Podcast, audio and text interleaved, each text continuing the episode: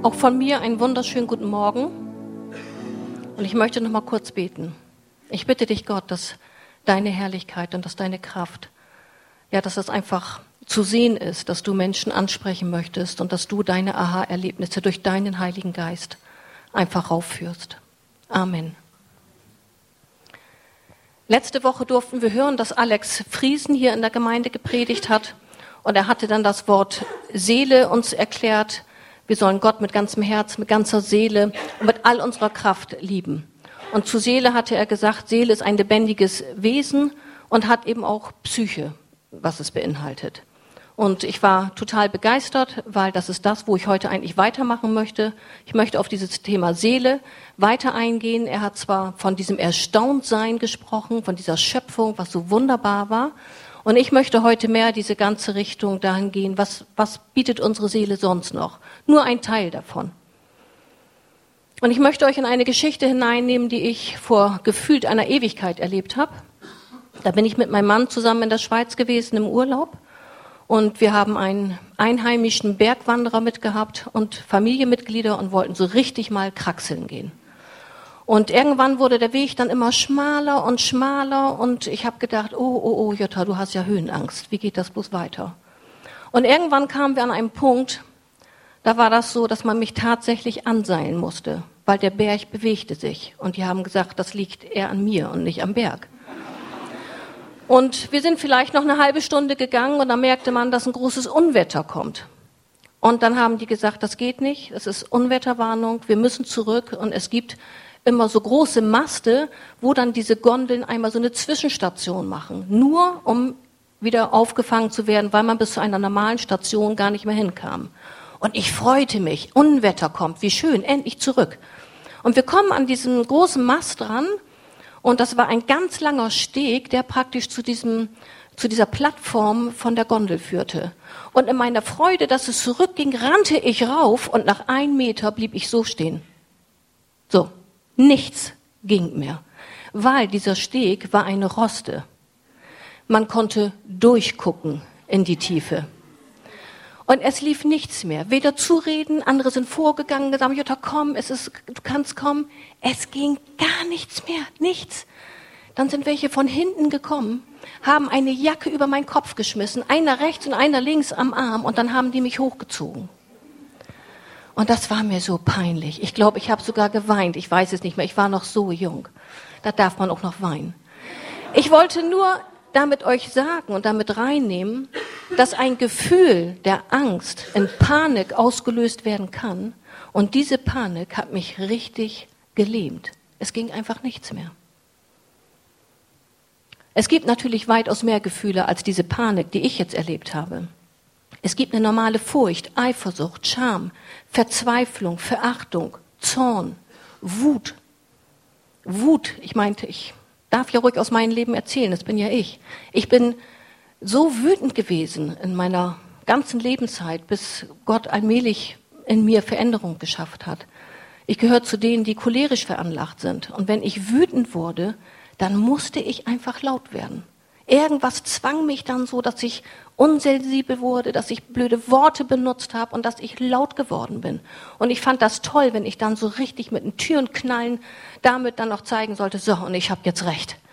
Und all das sind Gefühle, die mich praktisch geleitet und geführt haben. Und ich habe gemerkt, dass Gefühle, dass wir darauf reagieren in Situationen, die ich nicht mehr unter Kontrolle habe. Und dass das oftmals ganz schön daneben gehen kann, wie man sich dann benimmt. Und die Verantwortung für mein schlechtes Verhalten, was ich dann in vielen Sachen, was Gefühle betrifft, hatte, habe ich eben auf diese Gefühle gesteckt, weil ich gesagt habe, das sind die Gefühle, da kann man ja nichts für. So ist es eben. Also unsere Erziehung war eben so, dass ähm, meine Mutter dann gesagt hat, also hier wird hier nicht diskutiert und man mault auch nicht. Man hat so zu sein wie immer. Bums aus. Das heißt, ich hatte gelernt, Gefühle überhaupt nicht wahrzunehmen. Ich habe gelernt, die Gefühle zu unterdrücken, sie zu verstecken oder sie vielleicht sogar zu verleugnen. Das war das, wie meine Art damit war, umzugehen. Und nach und nach, nachdem ich mich eigentlich für Jesus geöffnet habe und Jesus mir ein neues Leben gegeben hat, da habe ich gemerkt, dass Gott mir diese Liebe, die er mir gegeben hat, dass das in mir etwas macht. Und ich hatte gelernt, dass Gefühle, die ich dann wahrnehme, dass ich das erstmal lernen muss, die muss ich akzeptieren. Erstmal annehmen, dass sie überhaupt da sind. Und dass diese Gefühle eigentlich mir etwas sagen wollen, sondern dass es eigentlich Botschaften sind. Meistens sogar von Gott gegebene Botschaften. Und so soll mein Predigtitel heute heißen, Umgang mit Gefühlen. Und diese Botschaften, die zeigen eigentlich ja den Stand unseres Herzens an. Egal, was du für ein Gefühl hast, aber in dem Moment, wo du dein Gefühl wahrnimmst, das ist, das ist der Zustand deines Herzens, da stehst du in dem Moment. Und es hilft uns eigentlich, wenn wir unsere Gefühle lernen, zu identifizieren, sie zu benennen und sie auch vor allen Dingen zu akzeptieren. Und vor allen Dingen uns auch lernen, angemessen auszudrücken. Dadurch, dass ich das nicht gelernt hatte, überhaupt zu sagen, ich bin jetzt ärgerlich, bevor ich wütend wurde, oder ich bin einfach sauer, oder ich bin fröhlich, ich könnte Bäume ausreißen. All diese Worte das war mir völlig fremd, wie man sich ausdrücken kann. Das habe ich eigentlich erst in der Seelsorgeschulung gelernt, die ich gemacht habe, wie ich hier in der Gemeinde war nachher. Also mich auszudrücken mit all meinen Gefühlen, das war was völlig Neues für mich. Und das ist sehr hilfreich, auch in der Vorbereitung dieser Predigt, immer wieder darauf zu achten, wie fühle ich mich, wo stehe ich eigentlich jetzt gerade. Ihr staunt, wenn ihr euch mal reflektiert, was da alles zutage kommt. Wenn wir lernen, uns so auszudrücken, dann wird es nämlich möglich, dass wir einem anderen Menschen mitteilen können, so geht es mir, weil du einfach offen bist und weil du ehrlich bist. Und ich möchte im Bibelvers vorlesen, wie Jesus damit umgegangen ist. Matthäus 26, 36 bis 38. Dann ging Jesus mit seinen Jüngern in einen Garten, der Gethsemane heißt. Dort bat er sie, setzt euch hier hin und wartet auf mich. Ich will ein Stück weitergehen und beten. Petrus, Jakobus und Johannes nahm er mit. Tiefe Traurigkeit und Angst überfielen Jesus. Und er sagte zu ihnen, ich zerbreche beinahe unter der Last, die ich zu tragen habe. Bleibt bei mir und wacht mit mir. Also Jesus war so authentisch, dass er ganz klar benannt hat, wie er sich fühlt. Und wir wollen ja an seine Fußstapfen treten. Auch wir wollen, oder es wäre sehr gut für uns zu lernen, so authentisch zu sein, um zu sagen, so fühle ich mich. Angst oder eine Last, wie Jesus sie da gespürt hat, das ist so ein doofes Gefühl. Also jeder, der mal Angst gehabt hat, weiß, das spürt man richtig hier oder manche hier. Manche sagen, oh, ich kriege irgendwie Durchfall. Also das hat ja richtig ein, ein körperliches Gefühl, wenn du Angst in dir hast. Was ist nun ein Gefühl? Es wird kontrolliert durch unser vegetatives Nervensystem. Und es ist eine Reaktion bei der Wahrnehmung der Umgebung durch unsere Psyche. Und das ist etwas, was wir nicht kontrollieren können. Es ist einfach da. Die sind ganz real, die Gefühle, aber das ist nicht die Realität. Das ist wie bei diesem Berg, wie ich da stand. Die Gefühle waren ja da, sonst hätte ich mich ja nicht so anstellen brauchen. Nur die Realität war, das war ein ganz sicherer Steg, der war fest, der hat weder gewackelt, da war weder ein Loch drin, nichts. Ich hätte darüber gehen können.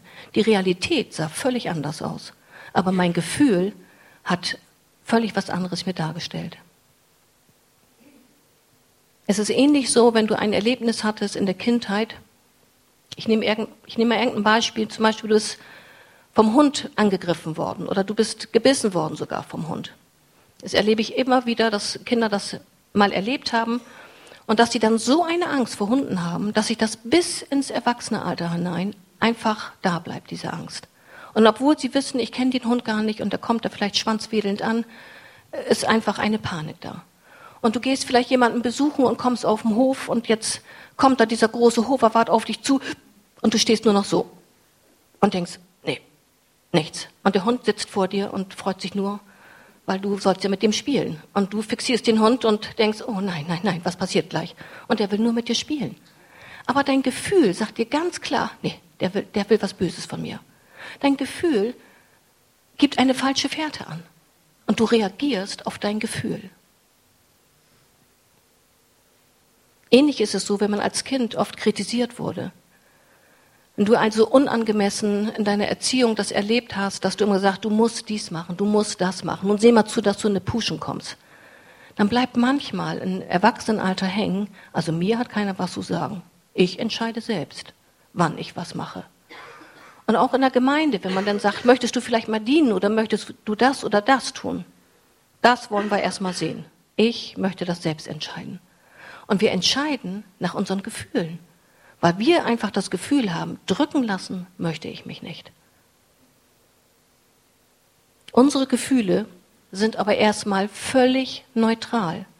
Und erst deine Handlung und deine Haltung, die du hast, die daraus entsteht, die können falsch oder sogar sündhaft sein. Vor Jahren habe ich zum Beispiel erlebt, dass ein Freund äh, Lügen verbreitet hatte, einfach damit seine Beziehung besser aussieht, hat er gedacht, man bringt da mal sowas im Spielraum rein. Das war so ein Verrat für mich, dass ich die Freundschaft völlig verloren hatte. Das, das macht ja was mit einem. Man reagiert darauf. Oder du bist vielleicht schon so lange in einer Kleingruppe und du denkst, nun bin ich hier schon so lange, aber wahrgenommen hat man mich irgendwie auch noch nicht. Und dein Gefühl macht etwas mit dir und du ziehst dich vielleicht weiter zurück. Oder du erlebst vielleicht Mobbing am Arbeitsplatz. Oder du bist vielleicht seit Jahren unzufrieden in deiner Ehe. All das bringt Gefühle, die deinem Körper Ausdruck geben. Oder du sitzt hier tatsächlich jetzt ein bisschen gelangweilt und denkst, schon wieder eine Predigt, wo ich was umsetzen muss.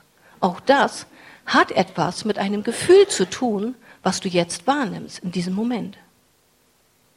Und diese Gefühle wollen wir ja im Grunde genommen gar nicht spüren. Wir wollen manches gar nicht ertragen, wenn das Schmerzen sind, wenn wir wirklich verraten werden, wenn wir irgendwas erleben, was negativ ist, dann sprechen wir ja auch von Verletzungen. Ich werde verletzt. Und wer möchte dieses Gefühl bei sich haben? Man versucht irgendwie da wieder rauszukommen. Und wir haben gelernt durch Gottes Wort, dann vergebe ich. Ich werde diesen Menschen vergeben. Es fällt mir schwer, weil die Gefühle so viel Oberhand haben, aber ich tue es. Und ich sage das immer wieder, wenn ich Gespräche habe, entscheide dich, das zu tun. Die Gefühle sind nicht gleich weg, wenn du jemandem Vergebung zugesprochen hast. Und das ist wieder die Erfahrung. Du sprichst Vergebung aus, du sprichst Vergebung aus und du denkst, und das Gefühl ist immer noch da. Ich fühle mich immer noch verletzt, ich fühle mich immer noch nach hinten gedrängt, ich fühle mich immer noch in der Enge gedrängt und ich benehme mich dann eben auch als Rückzug oder eben genau mit Wut, wie ich das oft gemacht habe, dass du vorangehst.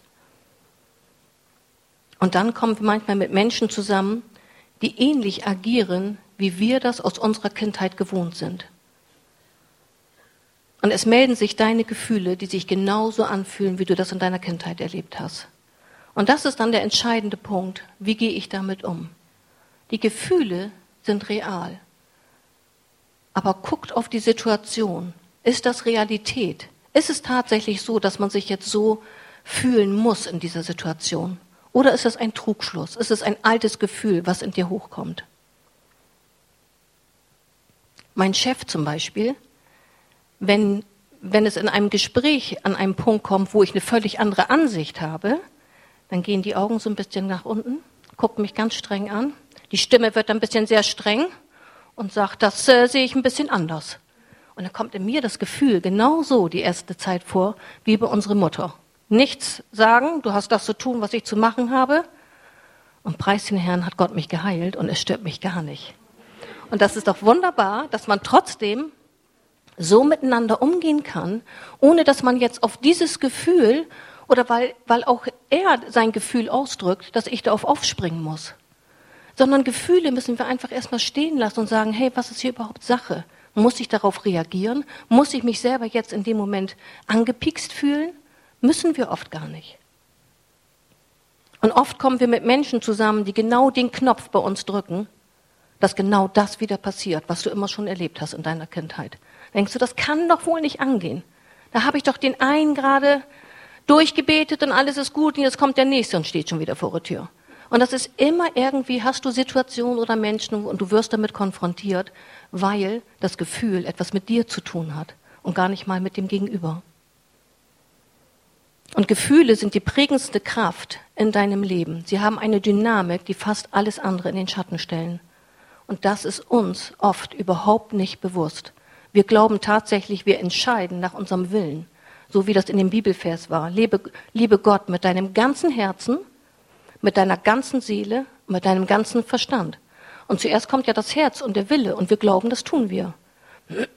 Aber das wird nicht so sein. Beobachtet euch, reflektiert euch mal, wie oft wir Entscheidungen treffen, weil das Gefühl da ist und du dann eine Entscheidung triffst. Und darum tun wir gut daran, dass wir unseren Gefühlen nicht unbedingt vertrauen, weil sie nicht immer echt sind.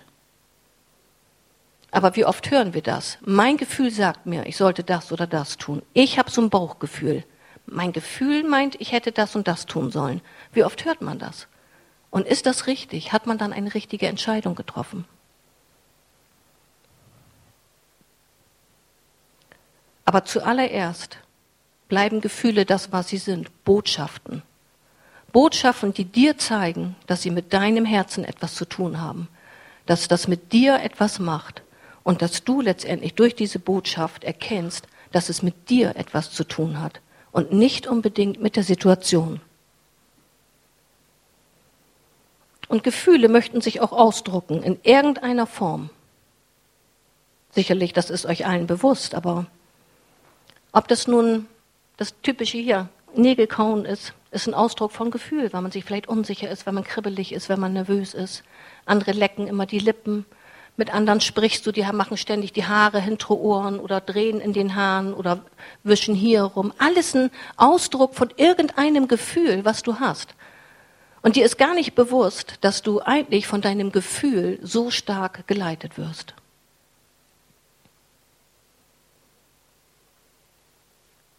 Letzte Woche hm, saß ich ja vorne und sollte die Zeugnisse prüfen. Und Gerhard kam nach vorne und hat gesagt, Jutta, ich muss das erzählen mit dem, was ich alles gesehen habe und mit dem Stern und das in Fischerhude und und ich saß da und kriegte feuchte Hände und ich denke, oh, ich sag Gerhard, du sollst die Leute ja nicht einladen, sondern wenn du ein Zeugnis gibst, dann soll das ja sein, was hast du mit Gott erlebt? Ist Gott dabei gewesen? Ja, ja, ich habe das gesehen und auf den Wiesen konnte man das sehen. Ich sag Gerhard und ich wurde immer unruhiger, meine Hände wurden ganz feucht. Ich sag Gerhard, was hast du mit Gott erlebt? Hat das was mit Gott zu tun? Ja, dann natürlich hat das was mit Gott zu tun. Das geht doch um die Schöpfung. Und wie ihr alle nachher die Predigt gehört habt, das passte wunderbar. Und ich habe innerlich dann nur gesagt, Heiliger Geist, du musst mich jetzt leiten, sonst schicke ich ihn zurück. Und dann habe ich gesagt, Gerd, kurz und knackig. Und so war das nachher. Also so macht ihr eine Situation, jede Situation macht ja einfach etwas mit dir. Und wie reagierst du darauf? Deswegen wird in unserem Gesicht, in unserer Haltung und in unserer Handlung ist unsere Reaktion zu erkennen. Und viele erkennen eben auch denn, wo stehst du gerade mit deiner Gefühlswelt? Und ihr habt sicherlich schon oft die Erfahrung gemacht, ihr kommt im Gottesdienst und jemand, der euch sonst ganz herzlich umarmt habt und Hallo Jutta, wo bist du denn? Der geht vielleicht plötzlich so an dir vorbei und du denkst, hm, hat der jetzt einen schlechten Tag? Lebt der gerade seine Gefühle aus? Oder habe ich tatsächlich was verkehrt gemacht? Man fängt an zu überlegen. Habe ich ihn vielleicht letztes Mal nicht begrüßt? Habe ich was Falsches gesagt? Sofort geht doch das Kino los. Was ist verkehrt gelaufen? Unsere Gefühle bestimmen oft den nächsten Schritt. Und die Gefühle ist eine Reaktion bei der Wahrnehmung der Umgebung durch unsere Psyche. Und das stärkste Gefühl, was ich jemals erlebt habe, das war das, wie ich mich für Jesus Christus entschieden habe. Diese Liebe, die ich in dem Moment erfahren habe, das hat völlig alles weggedrückt, was ich an Gefühle oder an Verliebtsein, an Liebe, die menschlich ist, jemals erfahren hatte. Dieses Angenommensein, dieses Du bist gut so, du bist richtig so, für dich habe ich meinen Sohn gegeben. Du bist alles, darum habe ich meinen Sohn gegeben. Das war für mich so was Einzigartiges, dass wenn ich in einer tiefen Phase bin oder wie ich das so schlimm mit meinen Händen hatte, ich wusste immer, ich bin ein geliebtes Kind. Ich werde geliebt und ich bin sicher bei Gott. Und das hat mir so sehr geholfen. Aber Liebe ist so prägend. Was bedeutet das heute? Wir haben einige junge, junge Leute hier. Verliebt sein. Das ist doch das, was Menschen heute völlig außer Bahn wirft. Nicht? Die jungen Leute, die gehen heute los und sagen, hey, wo geht's ab? Was läuft? Ne? Sie wollen doch dahin, wo was los ist. Sie wollen dahin, wo sie spüren, ich werde geliebt, ich werde angenommen, ich möchte mitgenommen werden. Und wenn du dann tatsächlich verliebt bist, diese junge Liebe, ob du nun jung bist oder ob du älter bist, die stellt doch alles andere im Schatten. Ich meine, ich kenne Leute, die fahren im Regen Fahrrad, die sind verliebt und die sagen, pff, das bisschen Regen, wem stört das denn? Ne? Also, wenn du aber schlecht drauf bist und du fährst dann los, dann denkst du typisch, ne? Also muss ja heute auch noch regnen. Also es hat immer etwas mit deinem Gefühl zu tun. Und, und so fängst du an, dein, dein Tag praktisch zu leben, weil dein Gefühl oftmals mehr in deinem Leben zu sagen hat, als der Wille und dein Herz. Und unseren Mangel, auch das Mangelloch, wo Axis schon mal über gepredigt hatte, wollen wir doch mit diesen positiven Gefühlen ausfüllen. Darum geht es doch immer. Ich will mich gut fühlen. Ich will gut drauf sein. Das ist das, was man sich wünscht.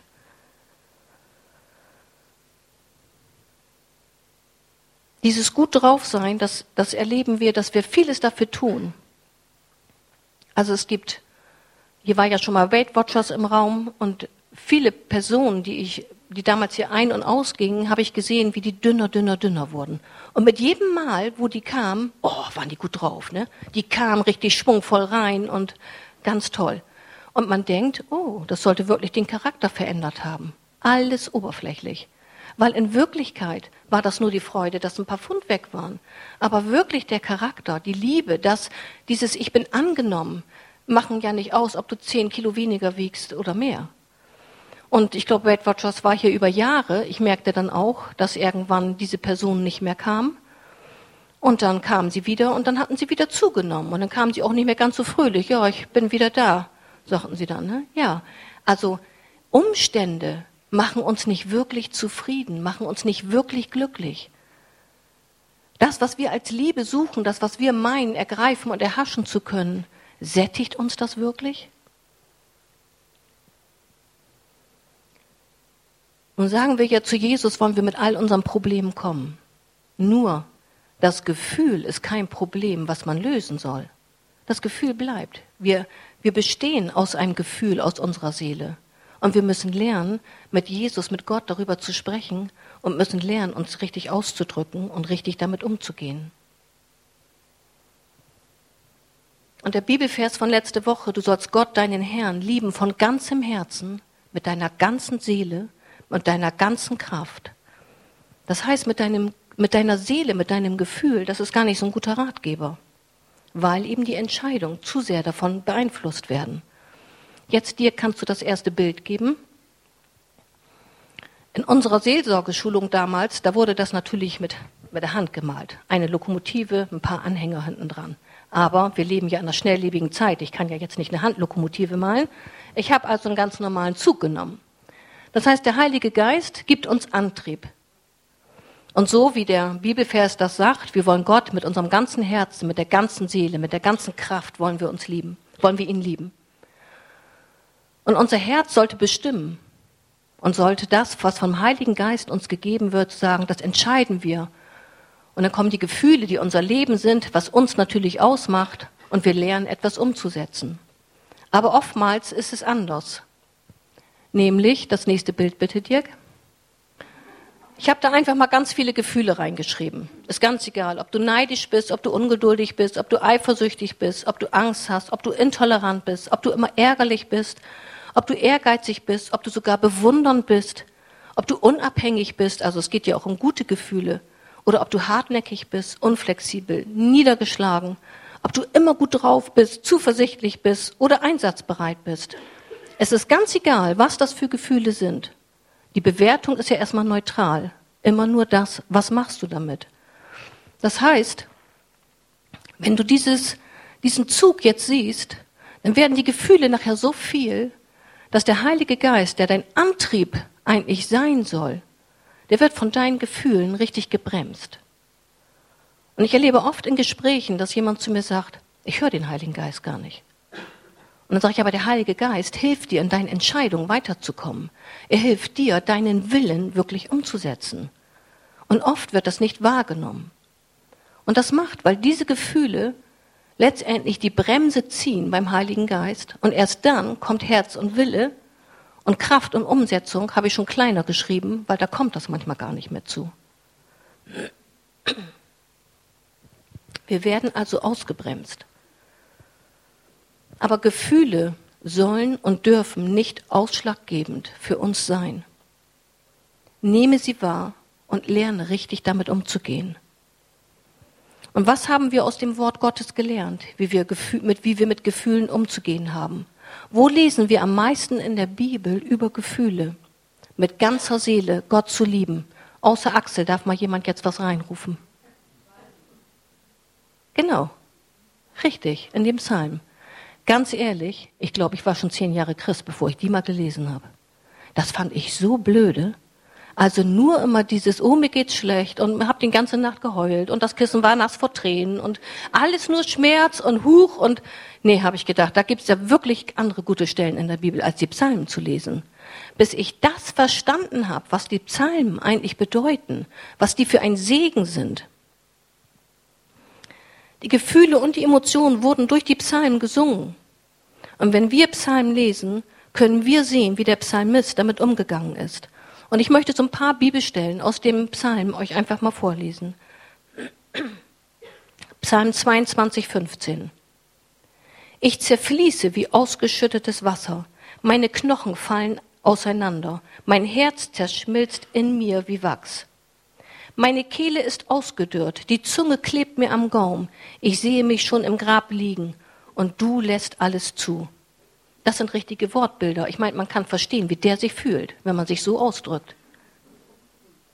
Ja, das habe ich nicht gelernt, mich so auszudrücken. 31.13. Vergessen hat man mich wie einen, der schon lange tot ist, wie weggeworfenes, zerbrochenes Geschirr. Ich höre, wie es, wie es über mich, wie sie über mich tuscheln. Von allen Seiten bin ich bedroht. Sie stecken ihre Köpfe zusammen und überlegen, wie sie mich zur Strecke bringen. Geht uns das nicht auch oftmals so? 38,7. Gebeugt von Schmerzen, zerschlagen und voll Kummer, schleppe ich mich von einem Tag zum anderen. Das habe ich gedacht, wie ich das mit meinen Händen so schlimm hatte. Von einem Tag zum anderen. Ich habe gedacht, das kann doch so nicht weitergehen. Und die Psalmen war mir eine große Hilfe, weil ich mich gar nicht richtig ausdrücken konnte, wie ich mich manchmal gefühlt habe. Psalm 42, 11 bis 12. Wie eine tödliche Wunde ist ihr Hohn für mich, weil sie mich täglich fragen, wo bleibt er denn, dein Gott? Warum bin ich so mutlos? Muss ich denn verzweifeln? Ist auch so typisch für mich. Das sagt meine Familie nicht sprichwörtlich, wo bleibt er denn, dein Gott? Aber mit ihren Reaktionen, mit ihren Handlungen ist das so, weil sie alle Gott nicht kennen. Und man fühlt sich angegriffen. Und wie reagiert man darauf? Die Gefühle entstehen auf einer Ebene von Mensch zu Mensch. Und zwar beginnen sie in der Kindheit. So wie wir geprägt werden in unseren ersten Lebensjahren, so werden auch deine Gefühle da geprägt.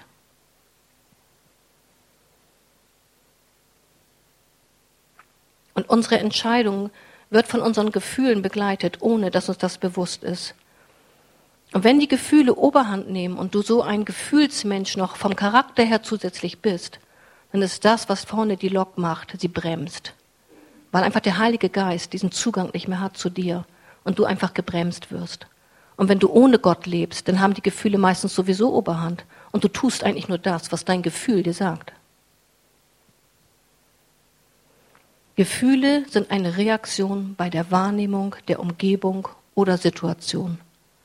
Auch deswegen ist es uns doch ein, ein Anliegen, wenn wir hier Gäste begrüßen, dass wir sagen, wir wollen doch schon jemanden auf dem Parkplatz haben, damit jemand freundlich begrüßt wird und weiß, ist hier noch ein Parkplatz frei. Wir möchten, dass man an der Tür, dass man hier oben begrüßt wird, dass wir miteinander sprechen, aufeinander zugehen. Der erste Eindruck soll doch sein, hey, Sie sind willkommen. Wir freuen uns, dass Sie da sind. Und das ist doch das, was man damit ausdrücken möchte. Und auch das, ein Gast empfindet doch beim ersten Gottesdienst gleich ein Gefühl. Wie ist es? Wie soll es sein? Aber meine Gefühle offenbaren mir aber gleichzeitig, wie es mir auf der Ebene mit Gott geht. Bewege ich mich auf Gott zu oder mehr von, mehr von ihm weg? Und Gefühle offenbaren mehr, als uns manchmal lieb ist. Aber wenn wir Gott an unser Innerstes heranlassen wollen, dann dürfen wir lernen, unseren emotionalen Panzer abzulegen. In der Ebene mit Gott, wie könnte das aussehen? Zum Beispiel, was steckt hinterm Zorn? Wenn nicht die unausgesprochene Frage, ob Gott wirklich gerecht ist oder ob, oder ob ich mir lieber selbst Recht verschaffe. Ja. Was steckt hinter Furcht? Wenn nicht die unausgesprochene Frage danach, ob Gott wirklich von dem Bösen mich beschützen kann und will? Was steckt hinter Eifersucht? Wenn nicht die unausgesprochene Frage, ob Gott wirklich gut ist und mich versorgt? Oder segnet er nur die anderen und ich gehe leer aus? Was steckt hinter Verzweiflung, wenn nicht die unausgesprochene Frage, ob Gott in seiner Güte auch mir seine unbedingte Nähe anbietet? Oder lässt er mich im Stich? Was steckt hinter Verachtung, wenn nicht die unausgesprochene Frage, ob Gott mich liebt, bedingungslos? Oder stimmt er auch in den Chor derer ein, die mir immer und immer wieder bestätigen, dass ich es nicht wert bin, geliebt zu werden? Was steckt hinter Scham? Wenn nicht die unausgesprochene Frage, ob Gott mich auch dann noch liebt, wenn er sieht, wie ich wirklich bin. Das heißt, was können wir jetzt tun, um mit unseren Gefühlen richtig umzugehen und vor allen Dingen, um auch eine Veränderung zu bekommen? Lerne deine Gefühle wahrzunehmen und spreche wie die Psalmisten mit Gott darüber. Wenn du also vor Einsamkeit fast umkommst, wenn die Wut in dir kocht und wenn eigentlich du vor Angst zitterst, dann ist das der richtige Moment, um deine Gefühle, um deine Situation Gott abzugeben und mit ihm darüber zu sprechen. Und die Psalmen sind mir dann die Beispiele geworden, dass sie mit ihren Konflikten, mit ihren Nöten, mit ihren Gefühlen, sind sie mit diesem Psalm zu Gott gekommen. Und sie haben nicht nur diese Gefühle einfach in dem Psalm gesungen, sondern sie haben das als Anbetung genommen. Wie mir das erst bewusst wurde, habe ich das völlig anders verstanden. Die Psalmen sind ja Lieder für einen Gottesdienst. Sie sind Anbetungslieder. Und dann habe ich immer erst gedacht, und dann singen die sowas? Anbetungslieder und ich weine die ganze Nacht und habe Schmerzen und wie sehe ich aus, zerbrochen wie ein Glas. Da habe ich immer gedacht, das kann doch nicht angehen. Also bis, das war so, es war so entscheidend für mich zu verstehen, dass Gott sagt, aber das ist Anbetung, weil du authentisch bist, wenn du vor mir stehst und du sagst, ich bete dich an, ich kann nicht, ich bin, ich bin zerbrochen, ich fühle mich schlecht, aber ich bete dich an mit dem, was ich habe und was ich bin. Gott sucht nicht die Menschen, die nur Ja sagen. Gott sucht nicht den Menschen, der gehorsam ist. Gott sucht den Menschen, der schreit, der aushat, der ringt, der nicht zufrieden ist mit dem Durchschnitt. Gott liebt nämlich Leidenschaft und sucht Menschen, die sich erst dann zufrieden geben, wenn sie mit allen Sinnen, eben mit ihrer Seele, in das Geheimnis einer Beziehung eintauchen, die sich ganz in Gott verliert. Haben wir so schön gesungen vorhin im Lobpreis. Und dieser Tiefgang bedeutet manches Mal auch tiefer Schmerz weil wir die Gefühle zulassen und weil wir Gott sie hingeben wollen. Aber die Psalmen laden uns ein, Gott in Frage zu stellen. Gott lädt uns ein, unseren Ärger, unser Misstrauen, unsere Verzweiflung vor ihm zu bringen. Aber, und das ist wieder ganz wichtig, nicht als, hier, so ist es nun, als Anbetung. Als Anbetung, weil es eben Gottesdienst Lieder waren für Gott. Und jetzt lese ich nochmal wieder den Psalm 42, 11, 12, weil es ja nach dem, wie man Gott seine Gefühle mitgeteilt hat, immer weitergeht in dem Psalm. Das heißt, wie eine tödliche Wunde ist der Hohn für mich, weil sie mich täglich fragen, wo bleibt er denn, dein Gott? Warum bin ich so mutlos? Muss ich denn, muss ich denn verzweifeln? Auf Gott will ich hoffen. Ich weiß, ich werde ihn noch einmal preisen. Ihn, meinen Gott, der mir hilft. Nachdem der Psalmist seine Gefühle ausgesprochen hat, hat er immer die Größe Gottes hinterher beschrieben. Er hat proklamiert, Gott, wer du bist. Du bist der Allerheiligste, du bist der Größte, du bist der, dem nichts unmöglich ist. Und das ist letztendlich die wunderbare Botschaft. Wir dürfen unsere Gefühle haben, wir dürfen traurig sein, wir können zerbrochen sein. Aber das, was Gott uns gegeben hat, die frohe Botschaft, dass er unser Heiler ist, dass er unser Herz heilt, dass er mit dir ist, dass er für dich sorgt, dass er bei dir ist, wo immer du bist. Und wenn du das aussprichst, dass er deine Hilfe ist und dass er dein Retter ist, dann wird dein, dein Herz, deine Seele diese Wahrheit aufnehmen und du wirst von diesem Unverzagtsein irgendwann rauskommen und spüren, aber ich weiß, mein Gott rettet mich aus dieser Situation. Mein Gott ist mir eine Hilfe und ich werde wieder festgewurzelt sein. Ich werde widerstehen. Ich werde weitergehen können, sodass Situationen nicht dich runterdrücken, sondern dass du es in deiner Hand hast, wie du entscheiden möchtest. Nicht meine Gefühle entscheiden über mein Glauben, sondern mein Glaube entscheidet über den Umgang mit meinen Gefühlen. Und wie oft ertappe ich mich selbst, dass Gefühle meinen Willen und meine Tat bestimmen. Und gerade in der Vorbereitung für dieses Thema habe ich natürlich immer geguckt, meine Güte, habe ich gedacht, ist das noch oft, ist das schrecklich. Die Gefühle kommen und du fängst spontan an zu reagieren und zu agieren. Und das ist uns gar nicht so bewusst. Mir jedenfalls nicht. Aber so soll es nicht sein. Denn Gott, Gott ist alternativlos. Es gibt keinen anderen Gott, der uns so viel Liebe entgegengebracht hat durch seinen Sohn, der alles gegeben hat. Und wenn wir von seinem Wort durch den Heiligen Geist geführt werden und sein Herz, dein Wille entscheidet, können die Gefühle den zweiten Waggon nehmen und dein Lebenszug kann durchrollen und nichts wird mehr aufgebremst. Das ist eigentlich das, wie es sein soll. Der Lebenszug, es kommt ja zuerst dein Herz, dein Wille, deine Entscheidung. Und wenn du durch den Heiligen Geist geleitet wirst, dann wirst du gute Entscheidungen treffen. Auch wenn die Gefühle da sind und deine Gefühle dir sagen, hey, das ist jetzt der Stand, so fühle ich mich. Eigentlich würde ich jetzt sagen, ist ein No-Go, mache ich nicht, ich entscheide mich nicht. Aber der Heilige Geist sagt dir, hey, der richtige Weg, den kennst du eigentlich. Achte nicht auf dein Gefühl. Und dann können wir uns entscheiden, weil unser Wille das auch möchte, weil wir mit Gott durch den Heiligen Geist in Verbindung stehen. Wenn du Christ bist, ist dein Geist neu geboren und du lebst nicht mit deinem Körper durch deine Gefühle, sondern ausschlaggebend ist der Heilige Geist, der in dir wohnt. Ich gucke mal eben, ob ich noch Zeit habe zum Lesen. Ich lasse es vielleicht lieber. Das stärkste Gefühl ist eben die Liebe, wie ich gesagt habe.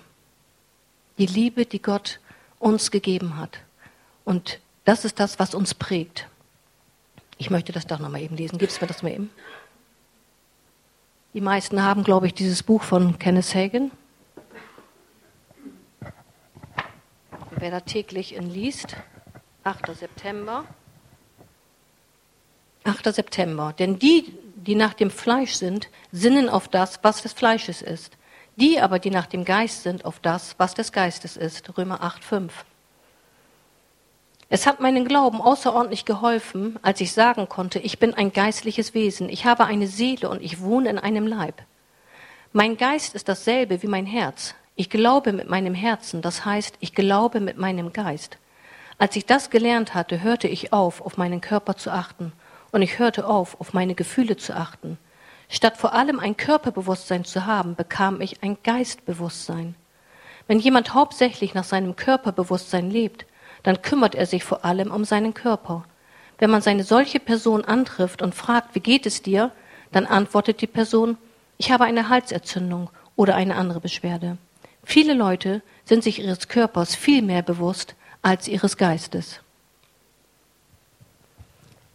Wir haben aber das stärkste Gefühl in uns durch Jesus Christus eben die wahre Liebe, die nicht von dem menschlichen Gefühl des Verliebtsein oder menschliche Liebe abhängig ist, sondern diese tiefe Liebe, die Gott dir oder uns gegeben hat, weil er seinen Sohn geopfert hat, weil er gesagt hat, alles gebe ich, damit ich Menschen erretten kann.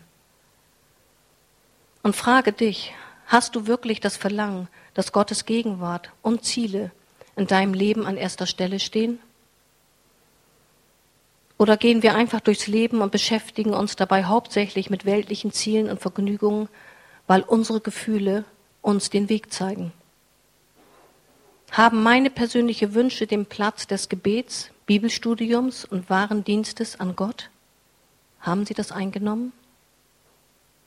Der Psalmist hört nicht auf, wenn er seinen Gefühlen Luft gemacht hat, sondern er erkennt die Größe und die Allmacht Gottes, weil er weiß, dass er seine Hilfe ist.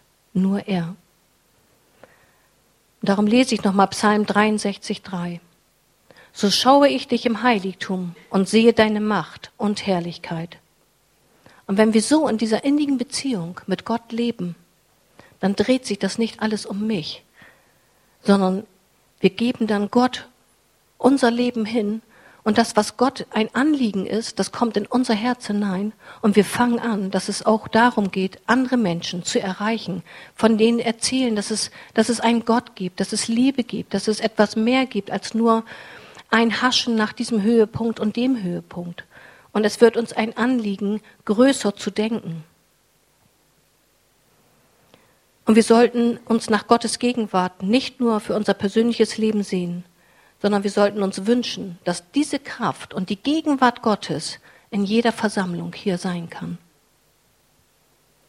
Und wenn wir erlauben, dass der Heilige Geist uns anzieht, dann wird die Kraft und die Gegenwart Gottes so erlebbar sein mit Menschen, weil dann ist es nur noch der Zug. Und dann leben wir, ohne dass unsere Gefühle den Vorrang haben, sondern dann leben wir ja, dass die Kraft und die Gegenwart Gottes sichtbar ist, beim Einzelnen oder in Versammlungen. Und der Zug lädt dann ganz normal ein, Menschen, die überrascht werden von der Gegenwart Gottes, hey, da will ich aufspringen, ich möchte mitfahren. Und das wird eine Leichtigkeit, weil der Heilige Geist es macht. Und weil Menschen sehen und, und erleben, dass wir nicht nach unseren Gefühlen leben, sondern weil sie die Echtheit sehen in uns, weil sie das sehen, wie authentisch wir sind und weil sie sehen, wie wir Jesus, wie wir Gott anbeten. Stellt euch vor, wir alle würden uns nicht von unseren Gefühlen leiten lassen, sondern unseren Lebenszug von der Kraft und von der Gegenwart Gottes ziehen lassen. Wir alle bauen auf Gottes Wort und auf seinen Verheißungen und nicht auf den Erfahrungen und nicht auf den Prägungen, nicht auf unsere Gefühle. Was für eine Herrlichkeit. Und ich möchte die Band jetzt nochmal nach oben bitten, dass wir uns gemeinsam nochmal ein Lied anhören, dass ihr einfach die Liebe Gottes, die er für euch hat, dass ihr euer Herz einfach öffnet und dass ihr Gott einfach sprechen lasst. Er darf reden zu euch. Ja, am liebsten möchten wir uns das nicht anhören, sondern das gemeinsam singen. Das wäre noch schöner, wenn ihr mitsingt, das neue Lied, wo man auf so geniale Weise seine Beziehung zu Gott ausdrücken kann.